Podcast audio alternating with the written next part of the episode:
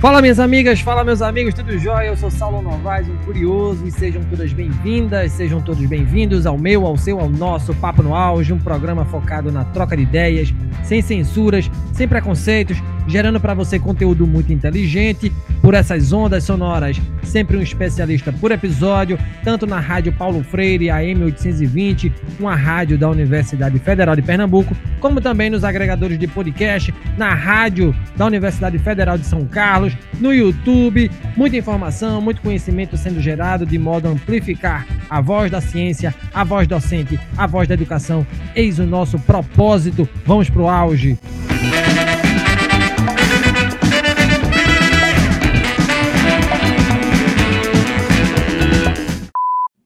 A busca por novas estratégias que impactam o consumidor tem se tornado objeto constante entre profissionais e empresas que lidam com o consumo.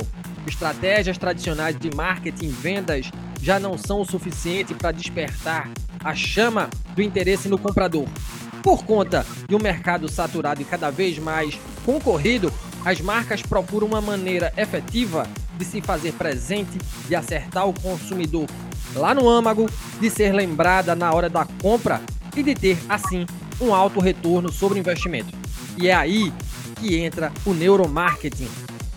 Como é que é o processo de compra no cérebro do consumidor? Por que, que as pessoas compram o que compram? Quais estratégias as empresas devem lançar mão se quiserem ganhar o cérebro dos compradores? Como as marcas se tornam inesquecíveis na mente das pessoas?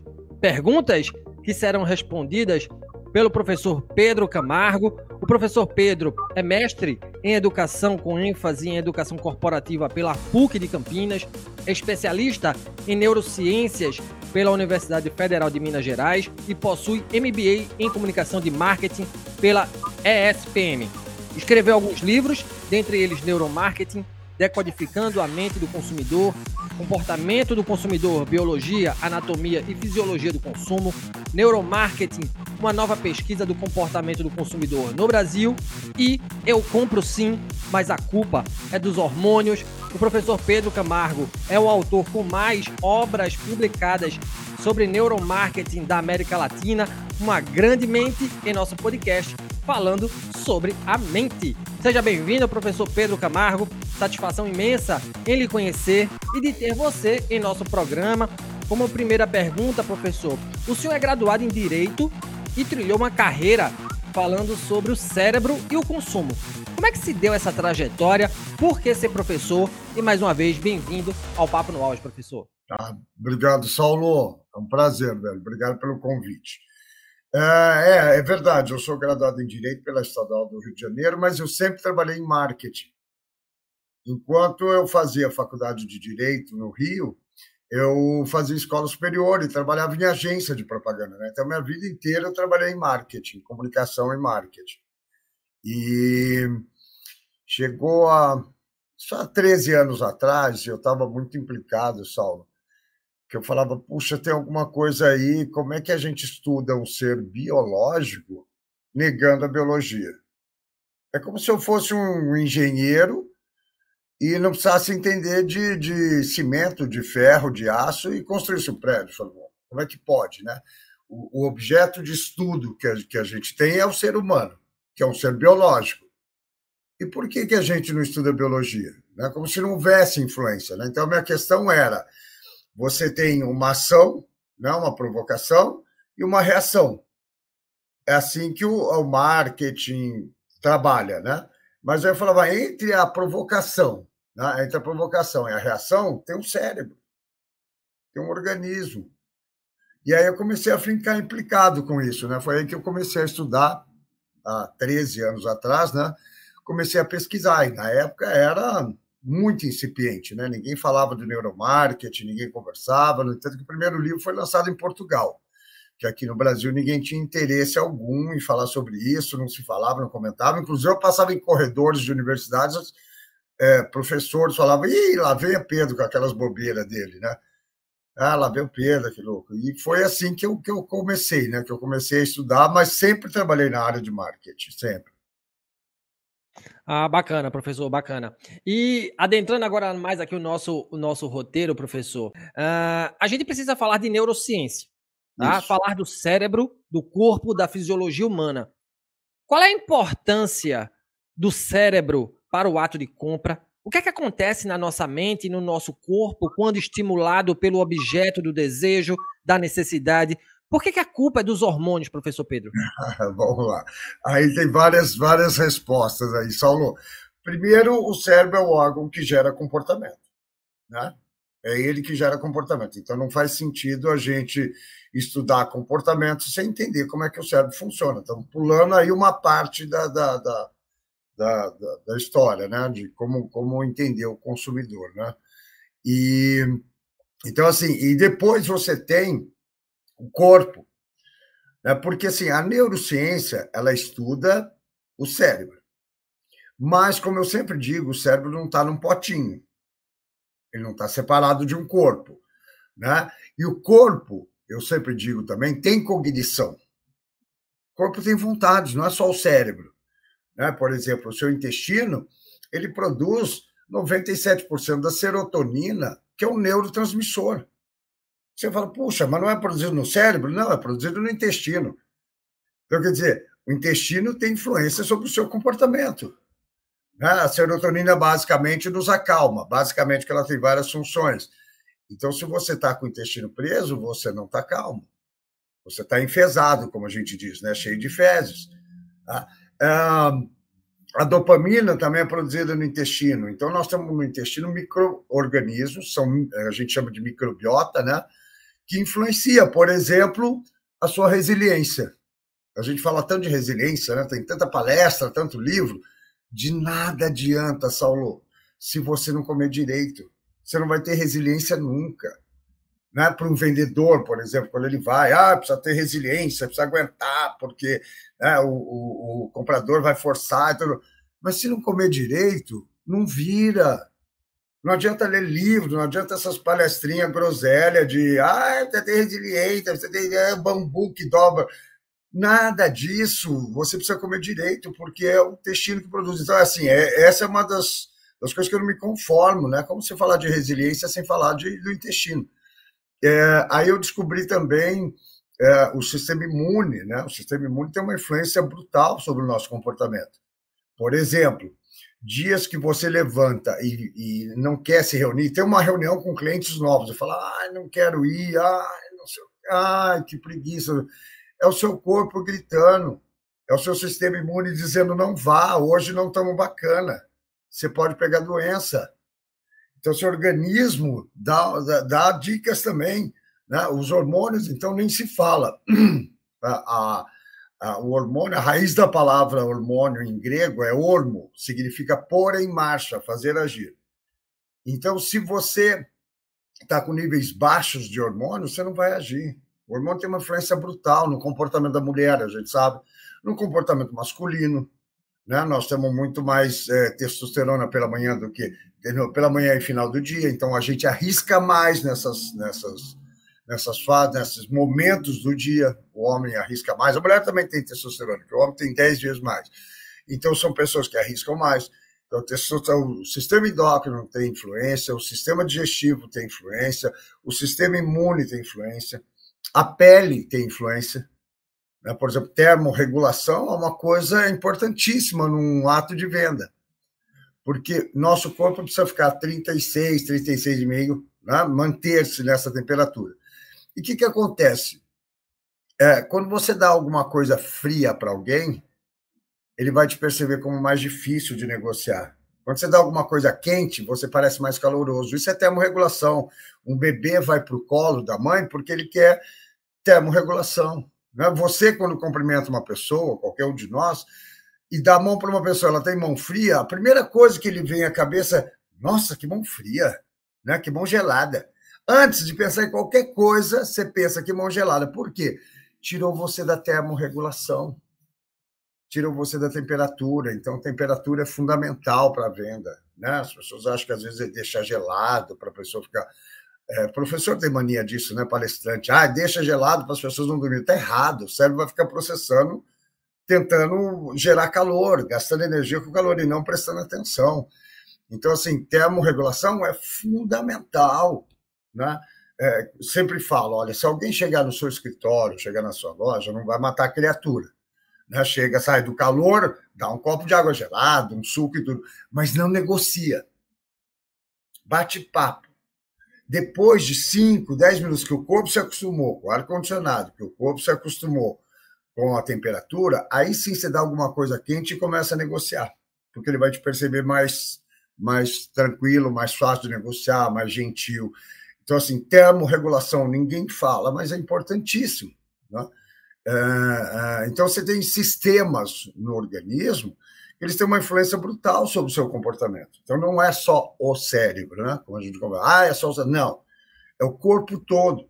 Por isso que eu criei um livro que chama O Comportamento do Consumidor, Biologia, Anatomia e Fisiologia do Consumo. Porque, na verdade, não dá para a gente estudar o cérebro separado. Ah, o cérebro tem essa reação, depende. Se a temperatura estiver é, é, errada, não vai funcionar. Se a iluminação estiver errada, não vai funcionar. Né? Se o toque, né, você tocar nas coisas, por exemplo, tem pavor de loja que fala não, não toque no produto. Então monta museu e põe cordinha na frente, não monta loja, velho. Monta loja, monta museu. É, tocar é fundamental para venda. Até a cadeira que você tem no consultório, no escritório, é fundamental o toque. Então, você sabe que tecido você usa por causa do toque, que vai acalmar ou não aquela pessoa. Então, assim, todos os nossos sistemas influenciam no nosso comportamento. Sim, dicas fundamentais, professor. E eu aqui, o senhor falando aqui, eu, é, assim, minha cabeça foi longe, foi longe. Ô, ô professor, e indo agora para o conceito, né? O que é neuromarketing? Qual é a relação desse conceito com o conceito de marketing 3.0? Quais são as semelhanças, diferenças, por exemplo, entre neuromarketing e neurobrand, professor Pedro?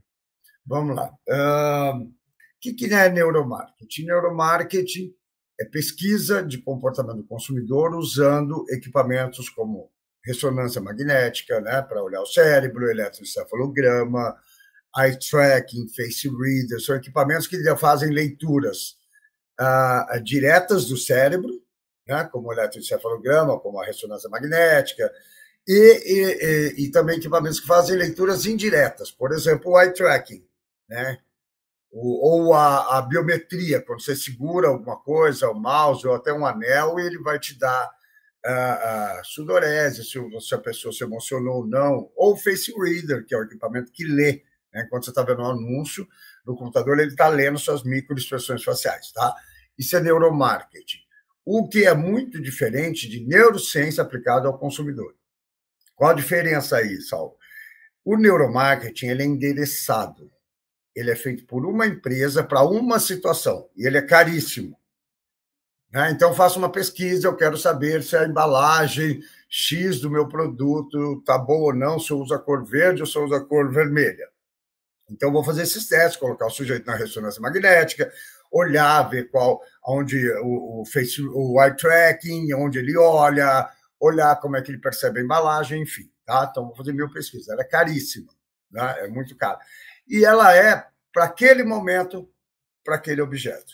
Tá? Então, uh, eu tenho muitas, assim, amo, estudo, e tenho muitas restrições também, porque, assim, quando você põe alguém numa ressonância magnética, ele não está no supermercado, ele está numa ressonância magnética. Então, não é realmente a reação dele, ele sabe que ele está sendo pesquisado. Né? E quando a gente sabe que está sendo pesquisado, a gente muda, já não é a minha emoção, é, sou eu pensando sobre a minha emoção, né? não é mais a emoção pura. Então, assim, é, é bacana dar resultados, mas é muito específico. Elas são feitas com poucas pessoas num lugar específico. Né? Por exemplo, ah, em pesquisa americana mostrou isso, isso, isso, isso. Lá nos Estados Unidos. E aqui? Porque nós não podemos desconsiderar o ambiente. Né? Não podemos desconsiderar a cultura, o social, não pode. Né? Então, funciona lá. Será que funcionaria aqui? Será que seria mesmo o resultado aqui? Porque, assim, é, quando se faz pesquisa em neuromarketing, o Lindstrom fez em vários lugares, isso foi bacana. Quando dá o mesmo resultado, então é biológico. Quando dá resultados diferentes, tem componente social cultural. E, assim, a nossa vida é 51% da prevalência é do ambiente, 49% é ação do, do, do, da sua genética, do corpo. Então, depende de onde o corpo está, muda toda a pesquisa. Então, me implica um pouco essas pesquisas. Até que em São Paulo é feita. Ah, fez a pesquisa, tá bom, mas fez em São Paulo? E Mato Grosso do Sul? E Roraima? E Porto Alegre? Será que as pessoas reagiriam? Né? Porque assim, aí muda. Você falou, tá chovendo.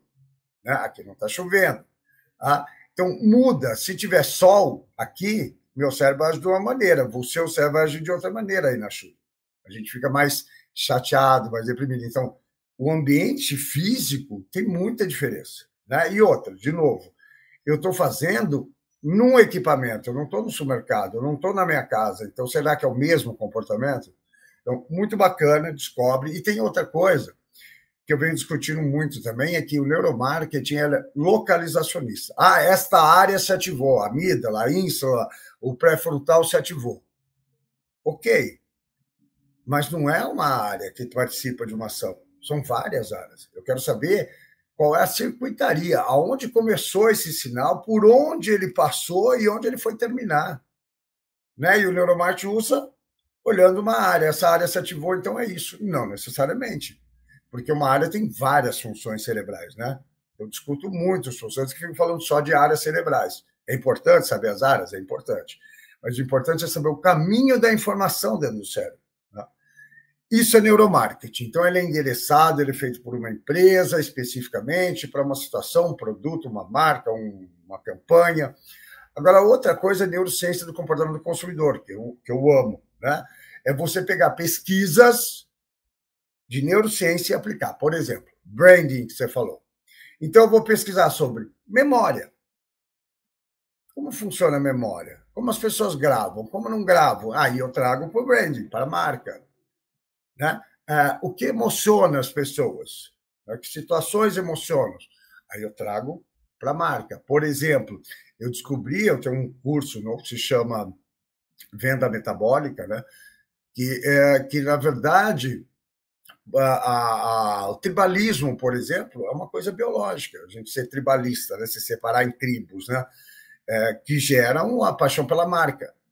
Ah, então, assim, a neurociência pode trazer muita informação. Então, eu sempre vou na neurociência, por isso eu estudei neurociência, vou na neurociência e trago as informações importantes. Tomada de decisão, como ela se dá no cérebro. Hoje, por exemplo, eu estou pesquisando, escrevendo um novo livro, pesquisando sobre o tempo. Como é que é o tempo no cérebro? Porque, na verdade, o tempo não existe fisicamente. Quando a gente fala o passado, já foi, é memória. Está na sua memória. Então, ele não existe, não está aqui. Quando você fala o futuro, é expectativa, é percepção né, de expectativa. Então, ele também não está aqui. E aí você fala, ah, então é o presente que é o legal. Que presente? Presente é quando? É agora? Se eu falar, Saulo, oi, já foi. Hoje a gente fala em zeta segundos, a gente fala em milissegundos. Então, aonde que é o presente? Se eu falar, ah, já foi. Cadê o presente? Então, na verdade, é uma construção mental o tempo. Né? Quando a gente fala de gestão do tempo, que eu venho discutindo, as pessoas falam, ah, gestão do tempo, faz isso, faz aquilo. Depende, depende de cada cérebro, daquilo de cada um. Eu falo que eu estou escrevendo sobre que o cérebro, o tempo na mente do vendedor é um, o tempo do relógio é outro, o mecânico, e o tempo na mente do consumidor é outro, completamente diferente. São tempos diferentes e, e eles estão no cérebro, eles não estão na, na, realidade. Não existe o tempo, né? É a gente que criou, né? E a gente cria ainda uma flecha do tempo, né? Que é para frente. Sensacional isso, prof. E, e, e, como é que a gente aplica isso ao marketing 3.0? Qual é a relação disso tudo com marketing 3.0? O que é, que é marketing 3.0? É, é, é, na verdade, assim, Saulo, marketing 2.0, marketing 3.0, 4.0, isso é para vender livro.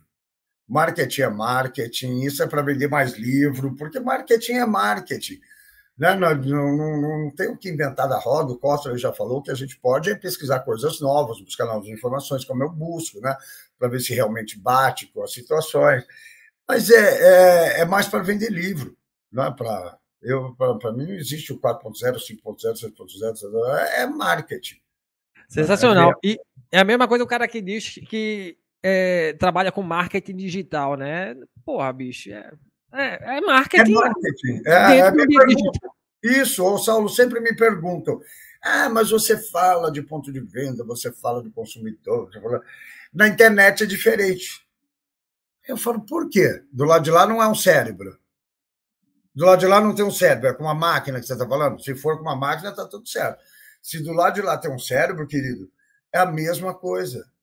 Ah, mas, por exemplo, não tem como é, você pôr cheiro no computador. Claro que tem. Se eu colocar uma, uma, uma, uma folhinha de hortelã aqui, o seu cérebro vai sentir o cheiro de hortelã. Se eu colocar uma laranja aqui, o seu cérebro vai sentir o cheiro de uma laranja. Né? Eu faço sempre um teste com as pessoas, vou fazer com você, Saulo. Olha o seguinte. Passa a mão mentalmente para mim no que eu vou te falar, tá? Mentalmente. Passa a mão para mim numa parede de azulejo, Saulo. Passa a mão para mim numa, numa, num bombril, numa palha de aço. Passa a mão para mim numa parede de tijolinho à vista. Passa a mão para mim num rinoceronte, a pele do rinoceronte. Passa a mão para mim, Saulo, num elefante. Passa a mão para mim num lençol de seda. Tranquilo? Sentiu tudo? A realidade, Saulo, ela não é feita aqui fora, ela é feita aqui dentro. Então eu crio realidade na sua cabeça. Talvez você nem tenha passado nunca a mão num rinoceronte, mas você sentiu a pele dele. Ou do elefante. Tá? Então, assim, a realidade é aqui. E também me perguntam, viu, Saulo? Tem muita gente que fala, ah, mas você fala do consumidor, mas B2B é diferente. Eu falo, é diferente? Por quê? O, o sujeito tira a cabeça e põe outra hora que chega na empresa? Ah, ele é mais racional. Fala, ah, é?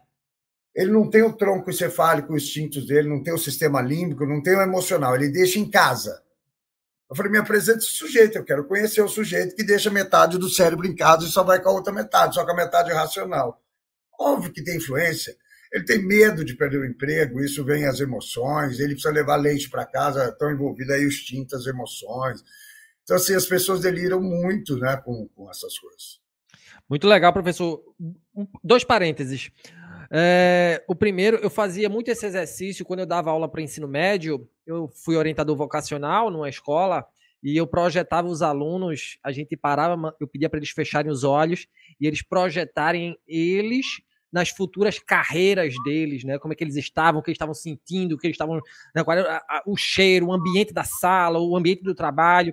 A gente, eu fazia muito isso. E uma outra coisa sensacional que o senhor disse no podcast do Rafael Kiso sobre o café, né? É, eu achei aquilo sensacional, né? O café, você estar com o café à mão, né, num ambiente de venda ou não, né, isso torna a coisa mais aconchegante. E a outra coisa que o senhor disse que eu não vou esquecer jamais, já estou providenciando, colocar a minha marca do Papo no Auge dentro da minha caneca. É, isso, isso. Na verdade, assim, porque o café ele promove dopamina, que é a sua vontade de agir, faz você querer agir, e ele, e ele promove memória. Né? E a gente sempre coloca fora da xícara a marca, onde as pessoas não olham. Então, se você colocar dentro, o nosso olhar, primeiro, ele não é reto, ele é 30 graus para baixo. Né? Então, quando você toma um café, você está registrando a marca. Se for um bom atendimento, se tiver tudo ok, vai ficar registrado. Você pode até escrever lá, né? Que bom ter você aqui. Porque o cérebro dele vai registrar. O nosso cérebro ele capta 11 milhões de bits de informação por segundo. Nós só temos consciência de 40 bits por segundo. Né? Por isso que a gente investiga o cérebro. Né? Não dá para fazer questionário ou pergunta ou tudo, se ele vai te falar do que ele tem consciência, né? dos 40 bits. Mas e os outros 10 milhões de bits de informação por segundo? Né? E então o seu cérebro, mesmo que você que ele não lembre da frase, está registrada. Aquela frase está ali registrada, né? Então, café é fantástico. E melhor ainda se você colocar junto um, um, chocolate 70, acima de 70, que é cacau. Cacau promove tripofano. Tripofano, ele gera, é, ajuda a produzir serotonina. Então, além de você excitar a pessoa quanto a compra, ele fica mais calmo naquele lugar. Então é fantástico, quer dizer, são coisas assim. E é biológico, viu, Saulo? É, é, é padrão, nós somos da mesma espécie. nós vamos agir da mesma maneira na maioria das situações. Né? É isso que eu amo na biologia. Ciências sociais não te dá padrão. A biologia dá padrão. Eu sempre dou o exemplo da pandemia. Na pandemia, uh, primeiro que o marketing, essas previsões de marketing, né? quem fizesse marketing em 2009, né? tendências de marketing para 2020 ia dançar, porque não teve tendência nenhuma. Né? O microorganismo acabou com, com a economia mundial. E aí eu falava, pensava, falei, eu via as campanhas, né? Sou a favor, sim, do lockdown, sou a favor de fechar tudo, das pessoas ficarem em casa, sou a favor de tudo isso, né? Mas a maneira com que passaram, porque também não sabiam, né? A imprensa em geral, deu muito medo em todo mundo. E aí se pedia, não reúna, não saia de casa, não vá nos lugares. Não... Só que todo animal, Saulo, todo animal de bando, quando ameaçado, ele junta em bando. Assim é quando vem o, o tubarão comer os peixinhos, ele junta em bando para tentar salvar alguns.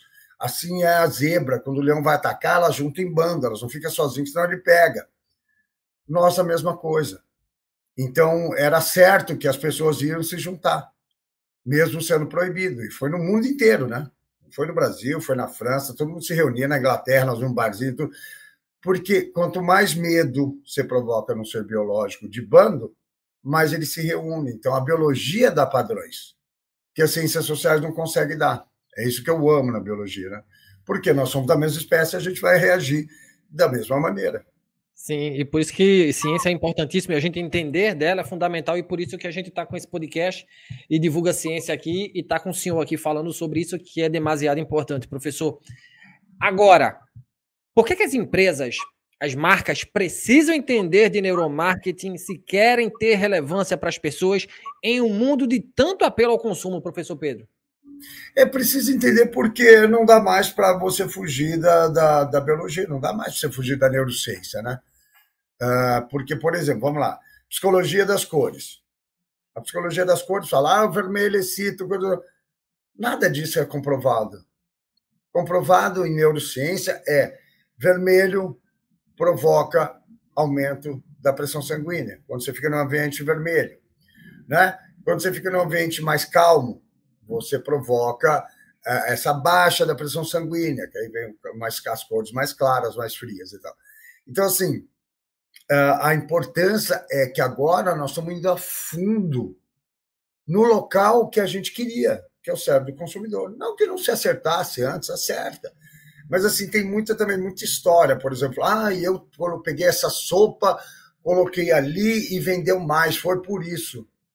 Pode ser que não. Pode ser que o supermercado naquele dia estava mais frio, querido. Por isso que as pessoas compram mais sopa para termorregulação. Então, assim, fica chute. Não é para eliminar. Não é para eliminar as ciências sociais, a psicologia, a antropologia, essas coisas maravilhosas. O meu pleito é soma a biologia. Vamos trazer também a biologia. Né? Mas as pessoas têm muito medo disso nessa aula, porque a biologia mostra que nós somos padrões, as pessoas não querem, a biologia mostra que nós somos seres físicos químicos, né? dentro de um neurônio sódio, potássio, sódio, potássio, positivo, negativo, positivo negativo, é parte física, entre os neurônios a comunicação é química, e isso é você. Se você ama, se você planeja, se você sonha, se você... é esse processo, isso é a mente, né? A mente funciona assim. E as pessoas morrem de medo de ser só isso. Né? No entanto, que eu brinco muito, eu falo com as pessoas: olha, não põe na mão de Deus, não, e não joga para o universo, não. Pega para você. Você se muda. Porque se eu sou físico-químico, um ser físico-químico, eu me mudo com a física e com a química. Mudando minha alimentação, fazendo meditação ou mindfulness, eu consigo me mudar. Né? Então, é, é, a importância é brutal. Nós passamos a conhecer a máquina que gera comportamento. Né? E a outra também que gera comportamento, que também se comunica, que a máquina, que é o corpo, são os sistemas, se comunica com o cérebro. Né? Não dá mais para prescindir disso, né? para dizer, não, não preciso olhar isso. Né? O resto é chute. Quantas ações de marketing? Nós não falamos que é, entre 90% a 95% dos novos produtos falham? É, por que, que falham se foram feitas pesquisas? Né? Existia um carrinho aí, né? Uma, uma empresa italiana fez uns carrinhos coloridinhos, Né? Todo colorido. Tinha verde limão, tinha vermelhinha, tinha amarelinha, tinha um azul, bebê. Fez um monte de carrinho, fez pesquisa no mercado, lançou o carrinho. Cadê esses carros? Foi feita pesquisa de mercado no Brasil inteiro. Cadê os carros? Por que, que não estão aí? Ah, então é isso que a gente precisa começar a entender. Né? Que é, se é o ser biológico, eu preciso entender de biologia, e se o cérebro gera o comportamento, eu preciso entender do cérebro, senão você não consegue fazer branding, você não consegue fazer nada. Inclusive, porque branding é uma coisa muito ligada à crença. Não é crença religiosa, não é crença em geral, tá? Uh, uh, branding é pura crença. Né? Eu ainda vou escrever um livro, estou escrevendo, não comecei esse, mas também quero, chama uh, Os Templos do Varejo e a Crença na Marca. Porque marca é pura crença. Pura, pura crença. As pessoas creem que aquele produto vai ajudá-lo. Ponto. Porque o nosso cérebro é crente. Existia uma espécie antes da gente, como o Homo naledi, é, há 800 mil anos atrás, a nossa espécie tem 200 mil anos. É, então, 600 mil anos antes da nossa espécie, eles já enterravam seus mortos. Se enterrava porque tinha crença. Punha objetos do lado, porque cria. O Neandertal fazia isso. Então, a gente já sempre foi crente. E marca é crença. Se você não criar uma crença... Né? Uma vez eu cheguei num, num evento, tinha um professor, Marcelo Peruso, ele me convidou para dar uma aula, né, na, na, na ele estava dando uma aula o dia todo, e ele me convidou também, que era meio internet, era misto, né? meia distância, meio presencial. E eu fui, e ele foi me apresentar, ele falou assim, ó, vou apresentar para vocês o maior cara de marketing. Ele falou, maior não, maior sou eu. Ele era grandão, assim. Ele falou assim, o melhor cara de marketing da América Latina, o maior autor de marketing da América Latina e o melhor cara de marketing da América Latina. Não sei se eu sou. O maior autor eu sou, porque eu tenho mais livros, né? talvez no mundo eu tenho cinco livros escritos nessa área. Então, assim, a, a... e aí as pessoas começaram a entrar na minha rede, e até hoje as pessoas falam: olha, o melhor cara de neuromarketing da América Latina. Quem falou? Você conhece os outros? Não. Né? Mas é a crença. Como foi uma autoridade, que era o professor na época, né, o professor da GV, como foi a autoridade que disse, as pessoas crerem, né? fez as pessoas crerem nisso, que, que eu sou o melhor da América Latina. Então, eu deixei a crença rolar, para mim está tudo certo, rola a crença aí, mano. Não pode se afirmar. Tem outros autores, tem outros estudiosos, né, pesquisadores na área, mas fiquei conhecido, deixa rolar. Então é pura crença. Né? Marca é crença. Se você não aprender a criar uma crença, você não vai ter uma marca, e a crença está encrustada no cérebro. Né? E aí eu me orgulho muito de ter o maior autor de neuromarketing da América Latina no nosso podcast. Isso é sensacional. e as dicas que senhor traz aqui, né? Esse, pelo menos, eu posso afirmar, porque eu tenho cinco livros, ninguém tem cinco livros. Esse eu posso dizer que é assim. Sensacional, sensacional. Professor, e falando sobre estratégias, né? Uhum. Uh, quais as estratégias que as empresas devem lançar mão? O senhor falou de crenças aí, à luz do neuromarketing, para conquistar o consumidor? Então, na verdade, assim, são várias e várias e várias. Eu tenho um curso, que é um curso novo, foi um livro que eu escrevi, que se chama a Venda Metabólica, que eu falei, né, onde a gente pratica, faz o planejamento de neuromarketing na hora no curso. E esse curso é um resumo de tudo que eu vivi nesses 13 anos de neuromarketing. Eu descobri padrões. Né? Por exemplo, o tribalismo, né? Se você quer criar marca, você tem que tribalizar. Tribalizar significa confrontar com outros. Né? Uma vez o Itaú fez isso, o Itaú começou a brigar com a XP, né? Itaú começou a falar: não, não põe no inverno a XP, porque a XP, é, lá eles, é, eles não são é, interessados, eles vão colocar seu dinheiro onde eles querem. Aí a XP contra-atacou falou: não, eles não são especializados nós somos da XP, e ficou aquela discussão. Né? O público, em geral, não sabia. Aí entraram os economistas e falaram: nossa, o Itaú deu um tiro no pé, porque 51% da XP é do Itaú. Ele é dono da XP. Né? Ah, deu um tiro no pé, falou pau da própria marca. Está errado. Biologicamente, eles foram perfeitos. Por quê? Porque ele pegou as duas marcas e criou um tribalismo, e aí você pegou pessoas que eram fanáticas pelo Itaú, ficaram, ah, eu sou Itaú, não, não, não gosto da XP, o outro para XP, ah, eu sou XP, não gosto do Itaú. Ele conseguiu capitalizar para as duas marcas, porque nós somos tribalistas, a gente está vendo isso em política agora. Quem são os que ficam? São os que tribalizam, são os que eh, divergem, são os que. Né, a tal da polarização que todo mundo critica, ah, porque está polarizada. Isso é biológico, nós vamos sempre polarizar. A religião é polarizada, futebol é polarizado, né? tudo é polarizado. Então, é biológico isso, é um padrão. Né? Então, tribalização é um, categorização é outro. Tudo em função de duas coisas, Saulo: economia de energia e tempo. O nosso cérebro tem esses dois princípios.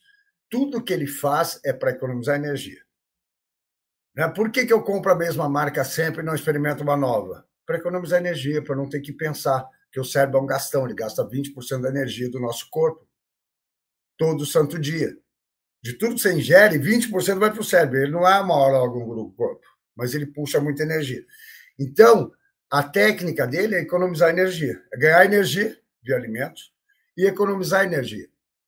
Ah, então, tudo que você fizer, por exemplo, quem economiza energia, o iFood é um sucesso porque ele economiza energia. Eu não preciso ter energia física mesmo. Com um dedo, eu compro a comida sem sair do meu sofá. Eu não preciso ir no restaurante, eu preciso pensar. Tá? Já passo o meu cartão de crédito, que é outro, outra economia de energia. Né? Não precisa pegar dinheiro, não precisa, o cartão de crédito. Bom, deixa eu tirar o WhatsApp aqui, que vai ficar a gente tocando aqui. Então, assim, é, quem ganhou na pandemia? Quem economizou energia? Magazine Luiza, lojas americanas. Né? Então, o, que, que é o porquê um Uber faz sucesso? Por causa de, de economizar energia. Eu chamo um carro. Né? a gente tem muito mais aplicativos no celular do que qualquer outra coisa, porque o aplicativo é economia de energia. Então, assim, todo produto que você quiser lançar, o serviço, pense em economizar a energia do cliente. Como é que eu posso, né, no processo inteiro, economizar energia? E o outro é tempo. Eu quero economizar energia e rapidamente. Né, que é o nosso, nós somos um cérebro primitivo no mundo novo, um cérebro ancestral ainda. Nós passamos 98% do tempo da nossa espécie caçando e coletando. Então, nós somos caçadores-coletores. Ah, e o nosso cérebro vive disso. Então, você tem que pensar no processo, é aí que eu lancei esse curso, e tenho esse livro, né, que eu estou terminando para passar para as editoras, que são fundamentados na, no forrajamento, que é uma, uma, uma, uma pesquisa sobre animais, de como eles buscam recursos. Né? Então, por exemplo, e aí eu chamo, tenho um nome popular que as pessoas riem, que eu chamo de búfalo manco. Você precisa achar um búfalo manco para o seu negócio. O que é o búfalo manco? Então você tem um leão. O leão tem que estar tá com pouca energia. Ele tem opções. Ele pode correr um pouco, né, pouquinho, e pegar um filhote de javali, mas ele vai gastar energia e vai repor muito pouca, porque o filhote de javali é pequenininho. Ou ele pode correr atrás de um búfalo que vai dar muita energia para ele. Mas o búfalo também pode atacar, o búfalo é o que mais mata leão na África. Ele ataca, ele luta, ele vai além de correr, ele vai ter que gastar muita energia. Então, qual é o ideal? Ofereça um búfalo manco. É, tem muita energia, dá muita energia e não gasta energia do sujeito. É, por isso que essas empresas de aplicativos, o iFood, essas coisas crescem muito, até é, é de relacionamento que, que é um relacionamento? De... Né, esse site de relacionamento vem crescendo, crescendo na pandemia, quando não podia se reunir. O que, que é site de relacionamento? É não gastar energia. Porque se eu não usar, eu vou ter que ir num bar com os amigos. Aí conhecer alguém. Aí tem que dar uma cantada em alguém. Ver se vira ou não vira. Não virou, vou ter que testar outra pessoa. Dá mais uma cantada na pessoa. Olha a energia que gasta. No celular, não. Ó, oh, gostei. E não, não gostei, não gostei, não gostei. Ou essa, eu quero. Economiza energia, por isso que as pessoas fazem, entram muito em sites de relacionamento. Né? Não tem aquele esforço todo conhecer alguém. Você conhece, pronto, já bate papo, já vê no papo se. Né? Porque às vezes também você faz aquele esforço todo, vai bater um papo e não bate o papo, ou politicamente, ou socialmente não bate o papo, você fala, hum, né? não gostei. Não, aqui você já resolve tudo no celular, sem sair de casa, sem tirar o, a bunda do sofá, você resolve tudo e, e, pronto. Tá? Então, assim, esse, nesse tempo todo eu descobri exatamente quais são os padrões, né? E aí eu, eu lancei os, os, os estímulos chaves para cada um desses padrões, né? E nós temos, então, esses dois mecanismos. Pensar que o cérebro é economizar energia e tempo. Né? Essas são as grandes fundamentações de qualquer produto ou serviço para ser lançado no mercado. Aí. Excelentes dicas, professor. Muito bom, muito bom. E sobre tecnologias. O cérebro, né, ele é muito complexo. É, entender uma tarefa que demanda trabalho. Para isso, novas tecnologias vêm sendo desenvolvidas para desvendar a mente humana. Pergunto, professor, o que é que vem sendo estudado, o que vem sendo prototipado para entender cada vez, uma, cada vez mais o cérebro e o comportamento humano? Qual é o impacto, por exemplo, da inteligência artificial no neuromarketing? Nossa, é enorme. Enorme. São pesquisas que usam a, a neurociência, né? que tentam entender. Não vão confundir cérebro com máquina. Cérebro é uma coisa diferente de máquina. Nós temos reações. Uma máquina é programada, o cérebro, apesar de ter as reações, ele tem milhares de opções, então não dá para confundir. Mas sim, por exemplo, tem gente discutindo se dá para guardar a memória depois de você morrer. Já se pesquisa isso. Guardar tudo que você tem no cérebro, se dá para tirar tudo que você tem no cérebro, se é físico, químico, como a gente pode fazer que essa física e a química vá para um, um, um recipiente e quando você morrer está ali tudo que o Pedro pensou, tudo que ele imaginou, tudo que aconteceu na vida dele, é muito futuro ainda, é muito longe, né? Porque assim a gente nem conhece o cérebro perfeitamente todinho. Né? Cada dia surge uma pesquisa nova sobre o cérebro, né? Por isso que eu também não gosto dessas neurobobagens de dizer faz isso que vai vir aquilo, não é isso. Isso é neurobobagem, né? Tem muito neurobobageiro aí que promete que provocar uma área, você vai, a pessoa vai comprar um sapato de salto vermelho, ou você provocar uma. Isso é besteira, isso não existe. Nós temos sim padrões biológicos, mas tem, tem muita besteira. Então, assim, uh, tem muito a inteligência artificial, é, as redes sociais já usam muito a neurociência, né? não se fala nisso porque existe o que a gente chama de neuroalarmismo. As pessoas acham que vai invadir o cérebro delas, né? mas é entendendo o seu comportamento, o seu movimento, como você age, que eles vão chegando perto do nosso padrão biológico. Né? Eles chegam mais perto do que qualquer um do nosso padrão biológico. Né? Então, assim, as redes sociais são as mais prováveis. Aí o Facebook já usa, né? já já vão usar a leitura de face reader, né? vão ler seu rosto, qual a emoção. Enfim, não, não demora muito, ele já tem vários várias estratégias aí, o Google, todos eles, no entanto, que eles acertam tudo que a gente quer, né? Muitas vezes erram também, né? Muitas vezes você procura lá, ai, ah, quero fazer é, uma batata doce assada. Você só procura e dá uma Ai, depois vem livro de batata doce assada, não sei o que de batata doce assada. Né? Aí eles te infernizam com batata doce assada, né? Você entra em alguma coisa e não, não é o seu interesse, então também não, não é perfeito, né?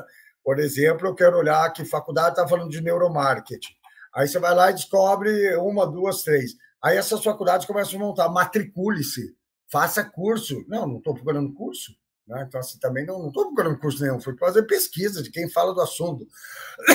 E eles começam a mandar, acham que você é adolescente. Então, assim, a gente recebe muita mensagem errada também, né? Que não te interessa. Mas, sim, a tecnologia é fundamental, até porque para ler um cérebro você precisa de tecnologia, né? De equipamentos tecnológicos. Fundamental. Ô, professor, e, e, do ponto de vista da. O senhor começou a, a pincelar aí, do ponto de vista ético, né, o que é, que é lícito e o que não é lícito no neuromarketing? Quais são as implicações éticas relacionadas ao tema discutido aqui, professor? Vamos lá. Uh, primeiro que não existe, isso eu vou fazer com a minha. Tem uma comunidade, porque assim, eu tenho uma comunidade de neurociência aplicada a negócios, né? São 150 pessoas que estão lá né, e que a gente discute, tem aula toda semana, a gente discute muito. É, porque eu quero montar exatamente isso. No Brasil não existe um código de ética. Na verdade, existe uma, a, só o código de pesquisa biológica, né? ou de pesquisa em medicina. Mas não existe uma, uma neuroética. Né? Não existe ainda um código que diga, ó, oh, não vá, até ali não vai. Então, nós vamos começar a estabelecer esses limites também, para, para as pessoas não exagerarem. Né? Por exemplo, uh, existem dois equipamentos: existe a ressonância magnética e existe o PET.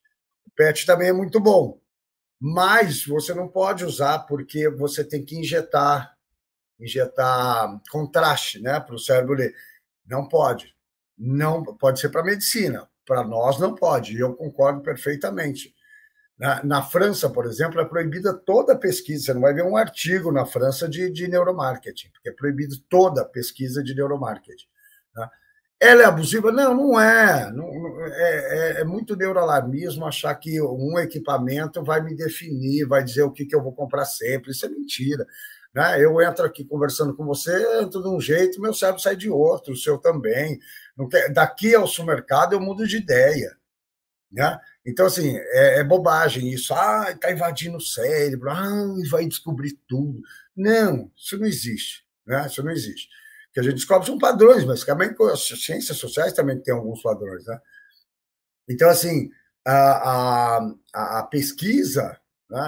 a ética na pesquisa vai depender das pessoas. Eu sempre digo, Saulo, que a ciência não é ruim, ruim são as pessoas né? não a ciência. A ciência é bacana. Ela pode ajudar, por exemplo, em políticas públicas. Como criar um cartaz para divulgar a, a, a prevenção de doenças é, sexualmente transmissíveis. Tem falhado, porque as campanhas têm tido e têm aumentado o número de doenças é, sexualmente transmissíveis. Né? Tá HIV, que é um absurdo, tem tanta campanha, tanta campanha e aumenta. Então, assim, pode ser usado para políticas públicas, né? para trânsito, para um monte de coisa. Então, não é só para vender produtos ou ideias. Né? O que também não tem nada de mal, porque a gente vive nesse mundo para vender. Né? Alguém está vendendo, alguém está comprando. É assim que o mundo age e há milhares de anos, não é de hoje. Né? Quando as pessoas falam do consumo também, eu acho uma coisa muito estranha, porque as pessoas falam, ah, porque a pessoa é consumista. Mas o que você quer dizer como consumista? Ah, compra muita roupa. Não, consumista todo mundo consome muito. Se você compra muito livro, você não é inteligente, você é consumista. Eu sou consumista de livro. Ah, e ele então, ele não é consumista, ele é inteligente, ele compra livro. Não, é consumista. Quem compra muito curso é consumista. Né? Então as pessoas têm uma, uma ideia errada. Né?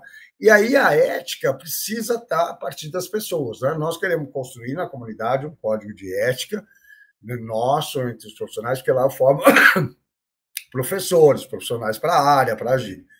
Então, a gente quer construir um código de ética, né? uma, uma neuroética aí, né? até onde a gente pode ir, né? até onde é bacana, até onde. Mas isso é muita discussão, porque envolve percepção, né? Mas existe a bioética, que é da onde a gente deve partir, um código de bioética, né? que é onde a gente deve partir. Agora, é, é, depende do, da ação. Se for para vender uma coisa ruim para as pessoas, né? aí não, não é bacana. Mas se for para vender coisas boas para as pessoas, por que não? Ideias boas, né? Por que não? Né? Por que não, né? Inclusive, a gente já tratou do, do tema bioética com o professor Everton Ricardo, da UFPE, muito bom, por sinal, nosso episódio com ele. Professor, como última pergunta, eu gosto muito de futuros, né? De brincar de hipóteses. Uh, eu trabalho numa universidade pública, né, aqui na Federal de Santa Catarina. Estou no meio da ciência há muitos anos e gosto dessa coisa de você brincar com hipóteses. Para onde caminha o marketing, professor? Não era em que o capitalismo se espraia em dados, em conhecimento e em tecnologia. Entender disso é o caminho para entender a mente das pessoas com o propósito de gerar valor e, consequentemente, instigar ainda mais consumo, professor? Sim, o marketing caminha para o algoritmo. O algoritmo que a gente vê na, na, nas redes sociais, ele vai identificando seus comportamentos e tudo. E o interessante é que nós, biologicamente, também temos algoritmos. Né? Temos, como eu falei, o tribalismo é um algoritmo, categorização é um algoritmo, rituais são algoritmos, crença é um algoritmo. Né? Então, assim, é, é, quando a gente olha um comportamento, a gente fala, ah, esse comportamento é enviesado, né? É, é, não deveria ser assim. Não, é um algoritmo biológico, é isso que nós temos que entender. Né? Então, para mim, o marketing caminha para o algoritmo, descobrir qual é o algoritmo, quais são. Mas vamos chegar a padrões, nunca a certezas. Né? Chegar a padrões que possam melhorar né, a sua performance no, né, na venda de um produto, serviço, uma ideia, seja lá o que for. Mas o futuro, para mim, são os algoritmos, tanto o tecnológico quanto o biológico. Eu pesquiso o biológico, né? Então, comportamentos que a gente vê que parecem estranhos, né? na verdade, são algoritmos biológicos, são as pessoas agindo porque a biologia está ali e está agindo. Chegamos ao fim deste cerebral papo no auge com a gente, o professor Pedro Camargo. referência em neuromarketing no Brasil, certo estou que mantivemos o padrão de alta excelência hoje aqui nesse podcast. Professor, muito obrigado por sua participação em nosso programa. Uma honra poder aprender com o senhor. Quem quiser trocar uma ideia né, com o senhor, onde achá-lo, onde encontrar seus livros. Mais uma vez, muito obrigado, professor, pelo trabalho. Imagina. Saulo, uma honra, um prazer, adoro conversar sobre isso. É... Pode me encontrar no, no Instagram, estou sempre, sempre falando lá, é arroba professor Pedro Camargo. Pode me comprar no Telegram, tem um grupo. No, no, no LinkedIn também, Camargo Pedro, me acha. E eu estou sempre falando, sou prosa de tudo. E, e os meus livros estão em todos os lugares, estão na Amazon, estão todos. O último foi a Cronobiologia da Venda, né, o último livro. Então tem na Amazon, tem nas livrarias, enfim. O, o, o, único que você não acha em livrarias é o, o neuromarketing, a nova pesquisa de comportamento do consumidor, porque ele é muito acadêmico, ele é feito para as universidades, então ele é vendido nas universidades, para as universidades, mas tem na internet, tem na Amazon, qualquer lugar tem, tem, tem os livros. Professor, obrigado de verdade, viu? muito, muito honrado. Eu tô com ter o senhor aqui no nosso podcast, uma grande honra. E eu adoro seus posts, vale frisar, adoro, adoro a sua sacada, a sua ironia, né? Eu gosto, isso demonstra um padrão, né? Me permita tomar essa palavra, uhum. muita inteligência. Ah, obrigado, que honra. E lembra vocês que nos escutam, além do Papo no Auge estar na Rádio Paulo Freire, uma rádio da Universidade Federal de Pernambuco, na rádio da Universidade Federal de São Carlos. Estamos também integralmente nos agregadores de podcast no YouTube. Nos acompanhem, nos sigam, compartilhem nossos áudios. Afinal, conhecimento precisa e deve ser propagado. Avalie o Papo no Auge nos agregadores de podcast, conferindo as estrelinhas se você gostou desse conteúdo. Um grande abraço a todas e a todos e até o próximo programa. Valeu!